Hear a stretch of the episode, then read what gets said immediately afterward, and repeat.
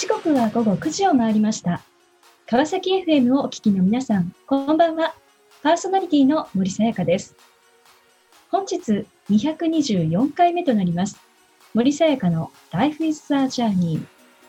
この番組では毎回様々な分野で活躍されている方をお迎えし、人生を振り返っていただきます。前回は九州パンケーキ、村岡浩二さんにご出演いただきました。独立心からアメリカでヴィンテージを扱うバイヤーとして起業家人生をスタートし、成功と挫折を経験。家業を継ぎ、寿司職人として腕を磨く日々の中、環境の変化に危機感を感じて新たなことにチャレンジし、楽観ではなく希望を大切にしながら、現在の事業を確立していった村岡さん。昨日よりも一歩前へというメッセージをいただきました。今回も素敵なゲストをお迎えし、お話を伺っていきたいと思います。この番組は、e コマースの売上アップソリューションを世界に展開する株式会社エイジアの提供でお送りします。さあ、それでは本日のゲストをご紹介いたしましょう。自治株式会社杉山隆さんです。杉山さん、よろしくお願いいたします。よろしくお願いします。えー本日は福岡とつなぎまして、あのフルリモートにより収録をさせていただいております。えーさて、杉山さん、えーはい現在どのようなお仕事をされていらっしゃるのか、ぜひご紹介をお願いいたします。えー先ほどご紹介いただきましたジリ株式会社というところで、人様にお店のメニューをご馳走できるごち飯というサービスをやっております。うん、ごち飯。えー、えー一体こうどんなサービスなんでしょうか？あの例えばですね、あの森さんが今日あの収録終わってですね、はいあのスタッフにお疲れ様って思って何かプレゼントしたいという時あるじゃないですか。うんその時のプレゼントがお店のメニューでできる。例えば、自分が大好きなパンケーキをご馳走、あの、あの店のパンケーキをご馳走できるとか、あの人はラーメン好きだからラーメンとビールをご馳走しようってできるとか、そんなようなサービスです。まあ、確かになんか自分のちょっとおすすめしたいものとか、なんかあの人が好きって言ってたなと思うのって、ちょっとこう伝えていったり、ね、そうみたいななんて思いますよね。へえで今はこのごち飯、そして先飯あというサービスもあるそうですね。はい。えっと、先飯はですね、まあ、昨年、あの、このコロナが、あの、になってから、あの、は始めたサービスなんですけども、まあ、自分が応援したいお店に今行けないじゃないですか。行くなと言われてるんで。ええあの、行けないんだけど、後で行くよっていう気持ちを込めて、店舗さんの応援のつもりで、自分で自分に先に、あの、食事を払っておいて、後で行くっていうのが先飯ってサービスですね。ええあ、そっか、自分で自分に、そうですよね。自分で自分にごち飯して、はいあの、店舗さんに後から行く。で先に払ってるんで、先にですね。うん、ああ、面白いですね。で、先にこう、お支払いをするので、それがその飲食店の方々にとっても、これにとってはもう本当メリットになるっていうことですそう。ですね。あの、店舗さんからすると、先にお金が入ってくるので、当座の足しにもなりますし、まあ、後からおお客さんが来るっていうのも約束として職権があるので、はいあ。のこれを励みに、あの、今、なんとか苦しいところ頑張ろうっていう気持ちになれるっていうお話はよくいただきましたね。今このサービスにはどのぐらいの方がこうご参加されているんでしょうか？えーっと、今、店舗で言うと1万5000を超えましたね。うんで去年1年で18万食ぐらい、はいあ。のそのゴチというものが入った感じになりますね。あ本当にこう、えー本当にアイディアもすごくこうユニークなですね、切り口で、本当に事業展開されていらっしゃるあの杉山さんですが、あのぜひですね、この今に至るまでの歩みを伺っていきたいと思います。で実は杉山さん、なんと川崎のご出身。はい。そうなんです。川崎も川崎、川崎区ですね。うーんはいもうまさにこの番組のですね、もう本当にエリアと いうことなんですが、あの杉山さん、その川崎にねいらっしゃった頃、っていうのは、なんか当時の思い出ってどんなものがありますか？あのそうですね。あの、本当に工業地帯のど真ん中で生まれて、うん、あのもうちっちゃい頃は周りがやんちゃな、あの盗んだバイクで走り出しそうなあの人たちに囲まれた学生生活でしたね。あのそうですね、子供の時はあの野球が好きで川崎球場によく行って、はい、あの帰り道あの、屋台で食べて帰るのがすごい楽しみで、よく行ってたのが思い出ですかね。ああと、ニュータンタン。おはい、はい。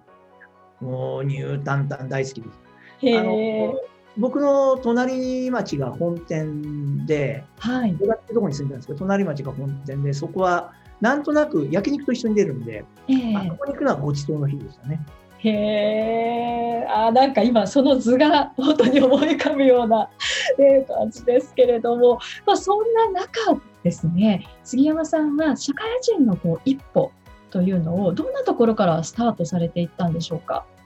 社会人は最初はあの安全コンサルティングっていう、まあ、今アクセンチャーも外資系のコンサルティング会社に入ったのが最初ですね。あの、もともとそのコンサルティングの会社に入りたかったというなんか思いがあったんでしょうか？いや、あの、そもそも、あの、もともとは弁護士になりたかったんですよ。へえ。はい。もうなんか人の役に立ちたいと思って、はい、あの思ってたんですけど、全然英語が苦手で、っていうかもう英語が嫌いで、あの、なんで、あの、日本語がこんなに喋れるのに、人の国の言葉をわざわざ勉強しなきゃいけないんだって意味がわからないと思って、で、あの英語が苦手だったんで、もう理系に行かざるを得ずに、理系の大学行って、4年間経ってもあの何やっていいんだか分かんないんで、あのが教授から呆れられたんですけど、そんな理由で大学院に来るなって言われたんですが、まあ、入試通ったんで大学院まで行かせてもらって、その頃にコンサルティングっていう業種があるっていうのを初めて知って、うん、これはあの人の役に立つっていう仕事かもしれない。と思って、あのそのコンサルティングの募集をしていたアンダーセンコンサルティングっていうところに、あまり仕事の内容も、アンダーセンコンサルティングがどういう会社も分からずに入ったところが最初ですね。もうこの人の役に立ちたいというですね、この軸っていうのは、何かそういうふうにこう思う、何かこうきっかけとか、こう出来事っていうのがあったんでしょうか？あのー、そうですね、その意味だと、僕あのー、なんだか、あのー、学級委員長とか、はい、あのやらされることが多くて、うん、あの生徒会の役員とかもずっとしていったんですね。うん、で、ある日、なんか、あの女の子が、毎冬になるとタイツ履かなきゃいけないみたいなわけわかんないあの校則があって、このタイツが嫌という話をしていて、え、それ嫌なら変えりゃいいじゃんって、あの生徒会長になって校則変えるっていうのをやったことあるんです。で、まあ、先生からすげえ呆れられたんですけど、あのいや、だって理由がわからないような規則があるのもおかしいじゃんっていう話をして、で変えてみんながすごく喜んでくれて、あので自分でも何かこう、あ世の中のあの断りって自分で変えていいんだっていう経験がすごいあって、でまあ、それの延長線上でちょっと弁護士やりたいなっていうのがあって、こういうふうに何か人が役に立つようなあのロジックというか断りみたいなのを自分で生んで人の役に立ちたいっていうふうに思ったっていうのがまあ原体験ですよね。うん、軸になっているん。ですね。うん、さあ、えー、その後のお話ですね、本当大変気になるところなん。ですが、あの後半も引き続きお話を伺っていきたいと思います。えー、さて、ここでゲストの方の意外な一面を探ることを目的に、こんな質問をさせていただきます。今、杉山さんが興味関心を持っていることを教えてください。これがですね、全く面白くない答えになっちゃって申し訳ないんですけども、あの、ごち飯っっていうのが本当に僕今気に入っていて、うんこの、あの、ごち飯のごちをですね、もったいないに続く世界言語にしたいが今すごい興味がある。うあの、やっぱりごちっていう言葉って、人が気持ちを乗せて何かをするっていう言葉だと思っていて、はい。これってなんとなく日本人だからこそ出てくる言葉かなと思ってて、うんもったいないとかいうのの、あの言葉の次に共通語になれるんじゃないかとすごい思う。いやでもなんか今お好きなんだなっていうのがほんのものすごくの伝わってきますね。もうえー、でもねいつかこれもしかすると本当に世界共通言語として、ね、こういろんな外国の方も使っている言葉になるかもしれないですね。あの、I got you みたいに言ってほしいですね。そうですあいいですね。うんありがとうございます。さあそれではここで一曲お届けしましょう。嵐でカイト。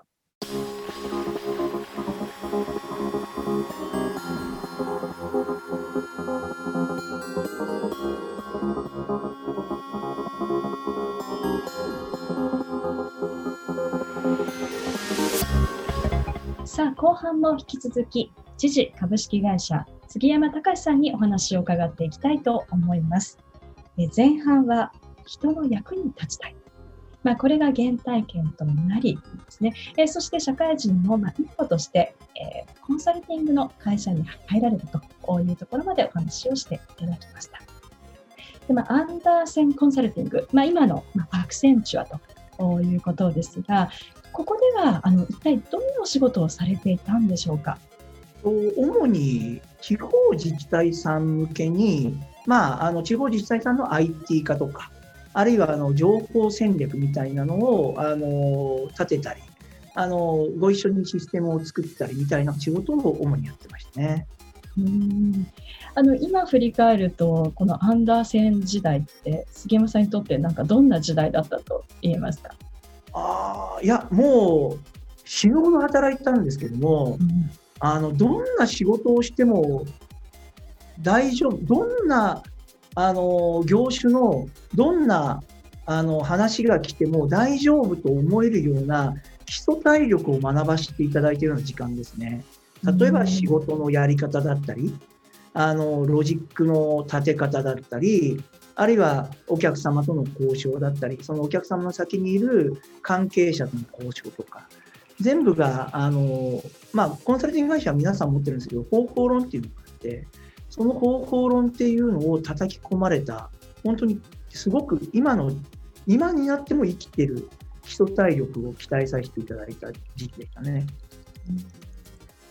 あのそういった中で、その杉山さんの中でその仕事の、まあ、自分のですね、とっての仕事のその、まあ、面白さとか、自分が、あ、これがなんかこ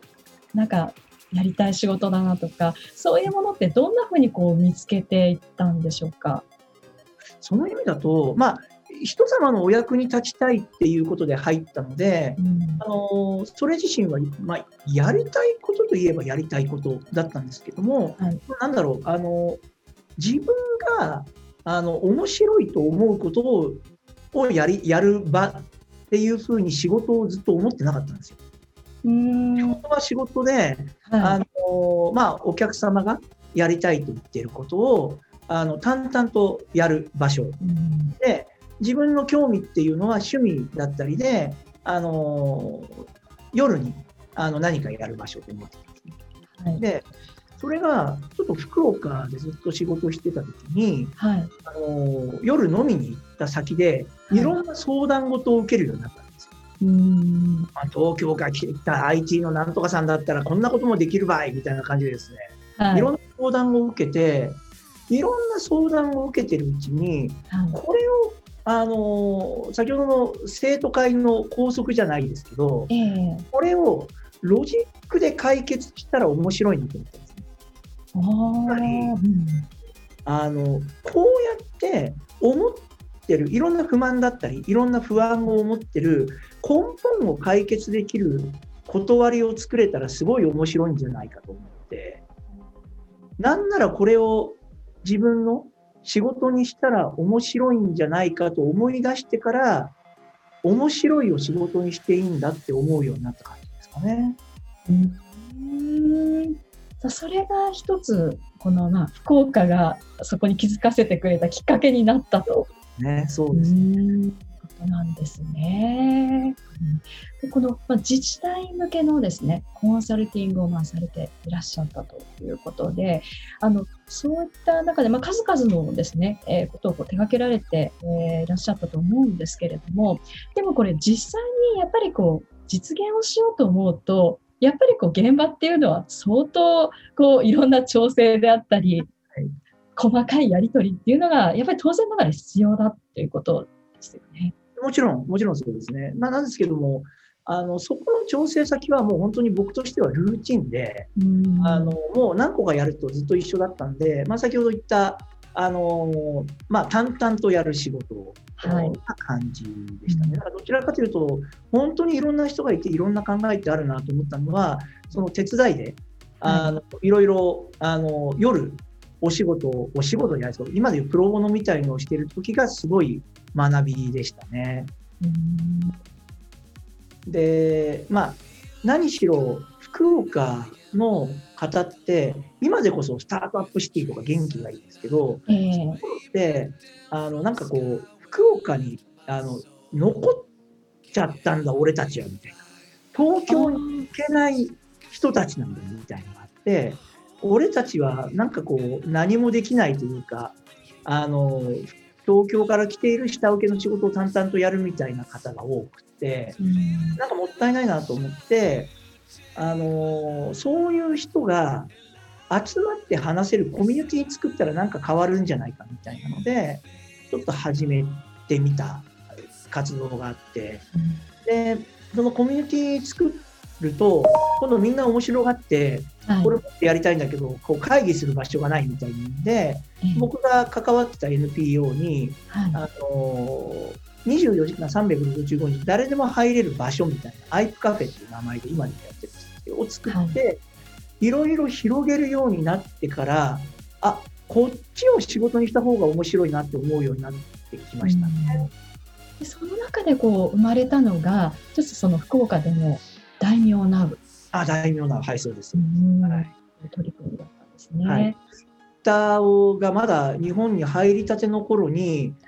日本で初めて、あの、ツイッターと町おこしを融合したって、情報通信白書に取り上げていただいたような、あの、ツイッターで町おこしで活動させていただきましたね。当にそのまあコンサルのこのまあ人生を歩みながら、その中でやっぱりそのまあ自治体であったり、そのおまあ町づくりですとか、町おこしというような、そんな側面のお道をこう歩んでこられたということなんですね。うん杉山さんにとって、あの、一つですね、こう、今につながっていく中での、こう転換点となる場面って言いますと、どんなところなんでしょうか？あーそれだとあのコンサルティング、まあ、あの1社目の後もあと5年やって15年間ぐらい外資のコンサルに行ったんですけどはい。いろいろあってあのそこもやめようかなと思った時にはい。あのもともと決まってたあのお仕事これもあの外資系の本当に大きな会社のすごくやりがいがあるポジションだったんですけどはい。そのポジションに行こうかなと思ったら僕の大学時代の悪友の兄貴がですね、うんあのいやあの、そんな転職したいんだったら俺と一回話をしようと言って、強制的に飲みに誘われてですね、その時にあの会社を一緒にやらないかって言われたんですよ。自分がやってる会社の経営を手伝ってみないかって言われて、その時に、あ今、夜あの、いろいろこうやって手伝っていることを、この会社だったら仕事にできるんじゃないか。っていうか仕事にしたいって思って、あの、転職して、その街づくりとか、そういう街の企画とか、あるいは街を楽しくできるサービスみたいなのを作るっていうのを仕事にしようと思ったのが最大の転機ですかね。これもう大きな本当転換ですよね。そうですね。だからそれまでは、やっぱ仕事は仕事で、夜、まあ、あの、みんなの、あの、助けをプロボノ的にやればいいみたいな人生だったのが、そのプロボノでやってたことそのものを仕事にできるかもっていうふうに思えたのはすごい転機だった。その、なんですかね、自分が面白いを仕事にしていいんだって思えたのが、はい、その時が初めてです、ね。うんこからですね、こう変わって、そしてまあ今のですね、あの会社のところにはつながっていくということなんですね。うん、でもこの今のその、まあ、面白いっていうこう軸の中で、この先飯のこう誕生というのも、これ実はあの結構早くからこのサービスというのはこう考えられていたものなんですね。2月末ぐらいに実は、はい、あのまあ、そのサービスをやろうって話になったんですけど、実は僕らが思いついたサービスじゃないんですよ。えー、あ、はい、そうなんですね。はい、あの僕らあの、ごち飯ってサービス始めて2、3か月でそのコロナがやってきて、はい、なんか自分たちでもやりたいねって話をして、いろいろ考えてたんですけど、その時に、佐世保の僕らの友人、僕らというか僕の友人から、あのちょっとごち飯使ってやりたいことがあるってあの連絡が来て、何々何やりたいのって言ったら、まあ、佐世保の店舗もすごい閉まってると。で、あのお店もに行くっていうのもなかなか怖くてできないみたいな感じで、商店街は閑散としてる。何かしたいと思ってるんだけど、ぼっち飯のサービスを使って、自分で後に行くよっていう約束を自分に送るっていうサービスをやりたい。で、これ先飯って名付けてやりたいけどどうかっていうのが来たのが最初。うんえー、じゃあこう自分じゃなくて、まあ、その現場から、まあ、上がってきた声から、まあ、生まれたサービスだと。そうです。うん、あの自分で自分にご馳走をして10%手数料を払う自分にっていうのはちょっと僕らでは思いつかなかったですね。うんなんかそのやっぱりこういろんなものを考えるときにやっぱりこう自分が今まで見てきたものとかいろんなその経験とかあそれから何かこう答えをこう探しに行こうなんていうなんかそういうこう発想になるとなかなかその新しいものをあの見つけてもそれを実現しようっていうなかなかその第一歩って踏み込むのって難しいと思うんですけどもなんかそのとらわれずにですねえー、こう新しいものをこう作り出していくためにはあのどんなことをこう心がけていくことが大事だというふうに感じになりますか？その意味だとその福岡でずっとやっていたのが街全体をコミュニティと考えてあのいろんな人の話をごったににしながら企画を作っていくみたいなのをずっとやってて、うん、その中の一つが大名ナウだったんですよね。ツイッターっていうのと街と飲食店みたいのをつなげてやったら何ができるかってやってみて。でそうすると本当に面白いぐらいいろんな人が乗っかってくれてもうあの大きな会社さんがあの一緒にサービスちょっと大名ナウ使ってやりたいみたいなしてるであのやっぱあのいろんなあの進め方あると思うんですけど今風の進め方はあの壁を作って自分たちだけで何かをやるっていうよりはコミュニティみたいな広場を作っていろんな人の話をごったにしながらやっていくっていうのがすごいいいだろうと思ってて、うん、そんなのをまあごち飯始めた時から考えてて考えてたんで先飯みたいな話が僕の友人からやってきたんだろうと思いますね。さあこの番組ではゲストの皆さんに必ずお聞きしている質問があります。杉山さんにもお伺いさせていただきます。これから自分の夢を実現しようと考えている方々へ背中を押すメッセージをお願いいたします。そうですね。あのやっぱり、えー、今を生きるですかね。今を生きる。今を生きる。あの過去は僕らの過去は誰も変えられないんですけども、今から先っていうのは僕らの心持ちで変えられるんですね。で僕自身も自分で面白いことをやっていいんだって思ってから人生変わりましたし、その大名ナウで関わった方、それから墓地飯先飯って関わった方も、やっぱり先、ここから先をどうやってやるっていうことを考えてから、やっぱりいろんな人生が変わってきたと思っていて、あの、今を一生懸命やっていって、こっから先をあのゼロクリアで考えていくっていうのがすごく大事かななんていうのはでまあ、もう一つ大事だなと思ってるのは、本当に今ある目の前のことを一生懸命できない人は、結局基礎体力がついてないので、次のこともできないので、僕は本当にいろんなことを、あの、コンサルティング会社で経験させていただいて、それが基礎体力になって、今ものすごく役に立っているのもあるので、それも含めて今を生きるんですかね。素敵なメッセージをありがとうございました。ということで、本日は改めまして、知事株式会社杉山隆さんにご登場いただきました。杉山さん、ありがとうございました。ありがとうございました。森さやかの Life is a Journey いかがでしたでしょうか？人の役に立ちたい。学生時代の出来事が自分自身を作る原体験となり、外資系コンサルティングで自治体、地域コミュニティの IT 支援に取り組み15年。福岡でのコミュニティとの出会いや会社経営をきっかけに仕事に自分の好きの要素を入れるという気づきを得た杉山さん。これからの時代はコミュニティという広場に様々な人が集まり、共に作り上げていく時代。人の役に立ちたいという杉山さんの思いを感じながら、